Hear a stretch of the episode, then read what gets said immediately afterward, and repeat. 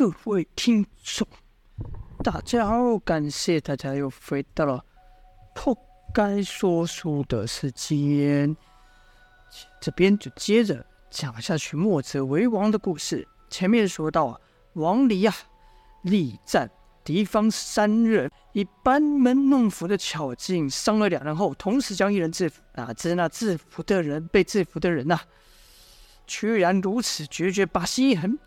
掐住王离的手，而后刀尖一翻，朝自己捅了进来，想要借此报跟王离同归于尽。于是千钧一发之际，王离抬腿重踢那人的后膝穴道，那人就喊道：“下盘一软。”这拖着王离的力量就弱了一些。王离点走那人后，直接朝那人的背上翻过，如此就摆脱被那人缠住的双手。王离身还没落地，后脚。一抬呀、把那人整个人踢翻了过去，踢倒在地。王离这几下如行云流水般的收攻势，使另外两个手下一惊，不由得互开眼，心想：这人好厉害，想与他两败俱伤都不容易啊！正此时，一道快速惊人的气劲从王离身后就奔来，王离不待回身，直接取龟甲盾朝后一打，就听“砰”的一声，王离居然被来者震得重心不稳，身子前倾。前面那两人自然不会放过这么好的时间呐、一人使出如门的势如破竹，一人使出鬼斧神工朝王离攻去。势如破竹本是如门的剑招，但那人以刀带剑使出几招，人势极快。王离就看眼前的刀尖从一点换成两点，就听“嘡”的一声响，那是势如破竹的刀被震回去。与此同时，那使鬼斧神工的人身上反受了一刀。原来王离这才见收刀不及，直接以刀柄。去挡那势如破竹啊！刀柄撞得对方剑尖，把那人给刀给撞回去了。王离也借此一力，对另一人展开反击，这才削了那人身上一刀。这两下，王离死的甚是惊险呐！这刀柄要没能对上那人的剑尖的话，自己此刻已经死了。打退两后，王离也不敢大，因为他知道刚才偷袭自己的人功力。非常深厚，转头去看，就看那人的拳脚都包覆着铁甲。那人此刻也打量着王离，尤其是盯着王离手上的龟甲盾。就听那人说道：“你就是在阳城打败纪然的那个人。”那人口中的纪然，就是在墨者为王开篇前袭击阳城，应该说带人袭击阳城的那个首领。那首领的名字就叫纪然呐、王离则回道：“你们是什么人？”那人说：“哼，我们是这里的主人，也是你们墨家本应该保护的人，但你们却处处与我们作对，保护的是那些抢夺我们家园、杀害我们家人的人。”我，好，你既然问我的名字，我告诉你，我叫做李兴，原本是这村落村长的儿子，而他们这些人都是这里原本的居民。也是战争的受害者。说着，李欣看着自己的双手说道：“果然，想要报仇，还是不能依靠别人。什么墨家、儒家，都是些虚伪的家伙。谁阻止我们报仇，谁就是我们的敌人。”好了，李欣跟王离这边的战斗会如何呢？我们先缓一缓，把镜头换到通风和莫文这边。通风。自学会匠心独具后，功力是突飞猛进啊！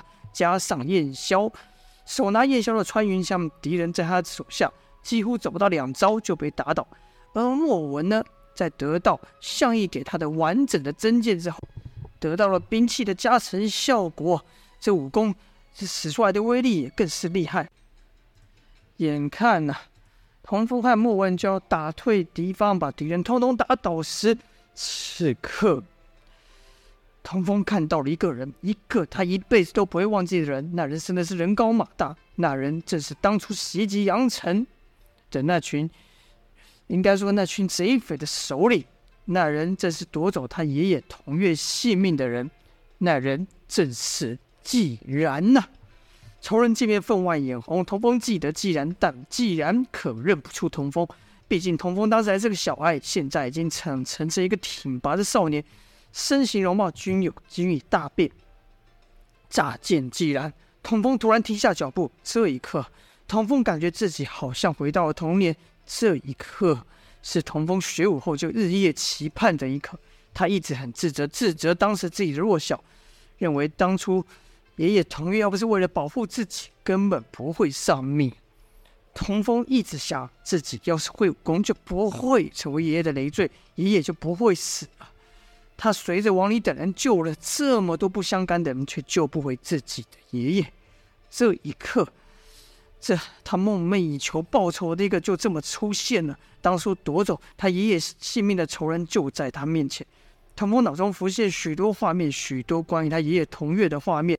这些画面一闪而过，直到最后一个画面定格，那是童月身受重伤，满身是血，奄奄一息的画面。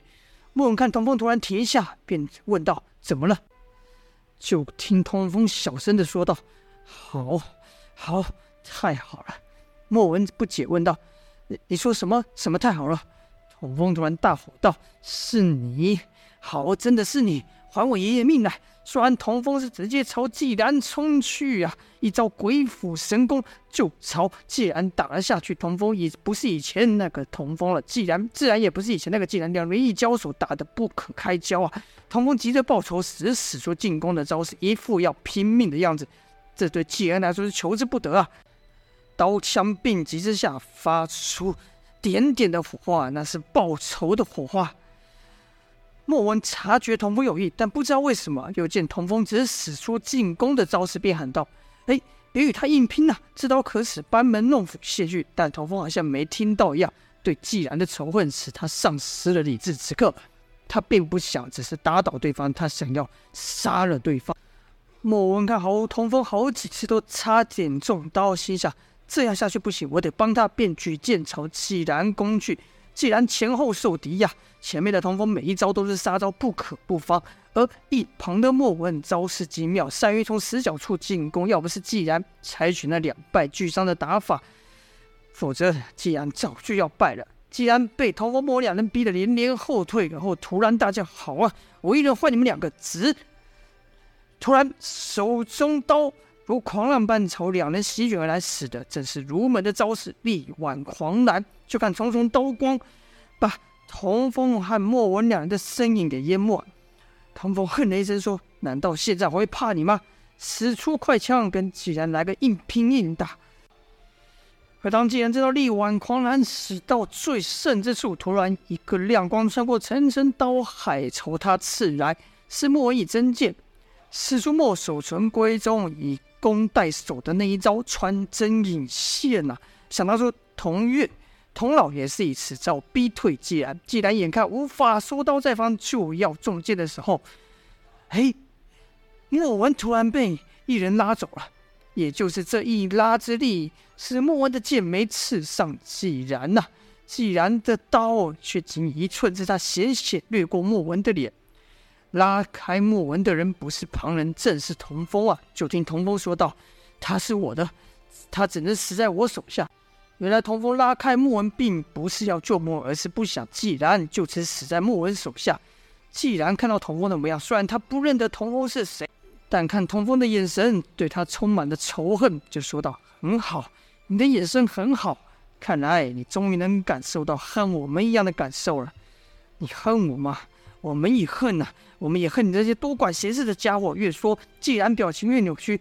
他皮肤上那怪异的凸起处也越发明显蠕动，好像有什么东西随时要破体而出一样。既然再出手，刀招比之前更快，力量更大。童风毫不畏惧，举枪去打，就听“枪”的一声响，伴随着强大的风压从四面八方喷出，而后就看童风被震了开。莫文赶忙上前问道：“你没事吧？”童风连看都不看莫文，两眼紧盯的季然说道：“你走开。”只有这家伙，我绝不饶他！我要亲自解决他。一个回去之后，又朝季然攻去。季然说道：“你的恨意还不够啊！再来，再来！”双手握刀朝童风劈去啊！如此明显的招式，其实童风只要假枪一些意就能避开季然的刀，并且顺势反击。但童风此刻却只想在力量上压过对方。又是一阵爆响，啪！这次是既然被震退。这枪，童风使上了乾坤镜，这既然哪里能敌那虎口登时炸裂？可和身体上的比啊，既然等人所要经历的痛苦太多了，痛楚，肉体上的痛楚只会进一步激发既然的力量。就看他咬牙一咬，又握住大刀，对通风了吼道：“来呀，来拼个你死我活，来拼个同归于尽。”童风也回道：“好，今日我一定要替爷爷报仇。”两人又是一阵快打快逼，有时是童风被震退，有时是既然被打飞，两人身上也都溅了血。莫文在一旁看着心急，但却不知该如何出手相助，因为童风和既然两人此刻杀红了眼，让他们身边树上那个东西都被打个粉碎啊！莫文要是此时插手，只怕会被童风所伤。既然武功突然暴增，童风还真有些不敌了，身上也被既然削出好几个口子。但童风不顾这些啊，两人又拼了数十招后，童风就感到既然的力量急速衰退。再看既然面上汗如雨下，连连喘气。呼吸粗重，好像个快要溺水之人。童风虽然感到不解，但那下手不会留情，他拼斗至此。童风虽然也无法再使出乾坤镜，但此刻他不需要使出乾坤镜，也可以把既然给打退。就看童风枪用力一挑，砰啊，把纪然的刀给崩脱了手，而后一拳直接朝纪然打去。一拳不够，又是一拳；一拳不够，又是一拳，打得纪然口喷鲜血，人朝后飞，直倒在地。胜负已分，但童风还是朝纪然走去，眼里满是复仇的血丝。此时莫文从旁窜出来说道：“够了，难道你真想取他性命吗？”童风见莫文阻止，说道：“你干嘛？你快走开！”莫文说：“你已经打败他了，已经够了。”童风说：“够了？你懂什么？什么叫够了？他可是，他可是害我爷爷的凶手。”莫文听到后也是一惊，说：“他。”他就是害死童老的人，童风恨恨道：“就是他，华成灰我都认得。快让开，我要替爷爷报仇。”莫文说：“你已经报仇了，你已经打倒他了。”童风说：“还没，我要杀了他。”莫文说：“你冷静下来，你想想，童老会会希望你这么做吗？”听听莫文提到了童月，童风这才缓和一些，说道：“爷爷，爷爷，希望我这么做吗？你你这话是什么意思？”莫文说：“仇恨不会结束任何事情，只会引发更多的仇恨。童老知道的，他也绝不希望你变成这样。”童风吼道：“但但我爷爷已经死了，你怎么知道他想什么？你又怎么会知道呢？他已经死了啊！”听到此，既然也大概也猜到童风是谁了，尽管他现在已经没有力气，但他还是说道：“我想起来，你就是当时在阳城的那个小鬼，来呀！”你来向我报仇啊！还等什么呢？此话一出，童风的恨意又被勾起，说道：“好，你想起来最好。那我就如你所愿。”说完，童风又要朝既然走去。好了，这就是本章的内容了。墨子为王最初篇，率领人去阳城报仇的首领既然出现了，那个害死童老的既然出现了。童风会杀了他替童老报仇吗？还是会听莫文的呢？这就要等下回分晓啦。好了，感谢各位的收听，今天就先说到这边，下播。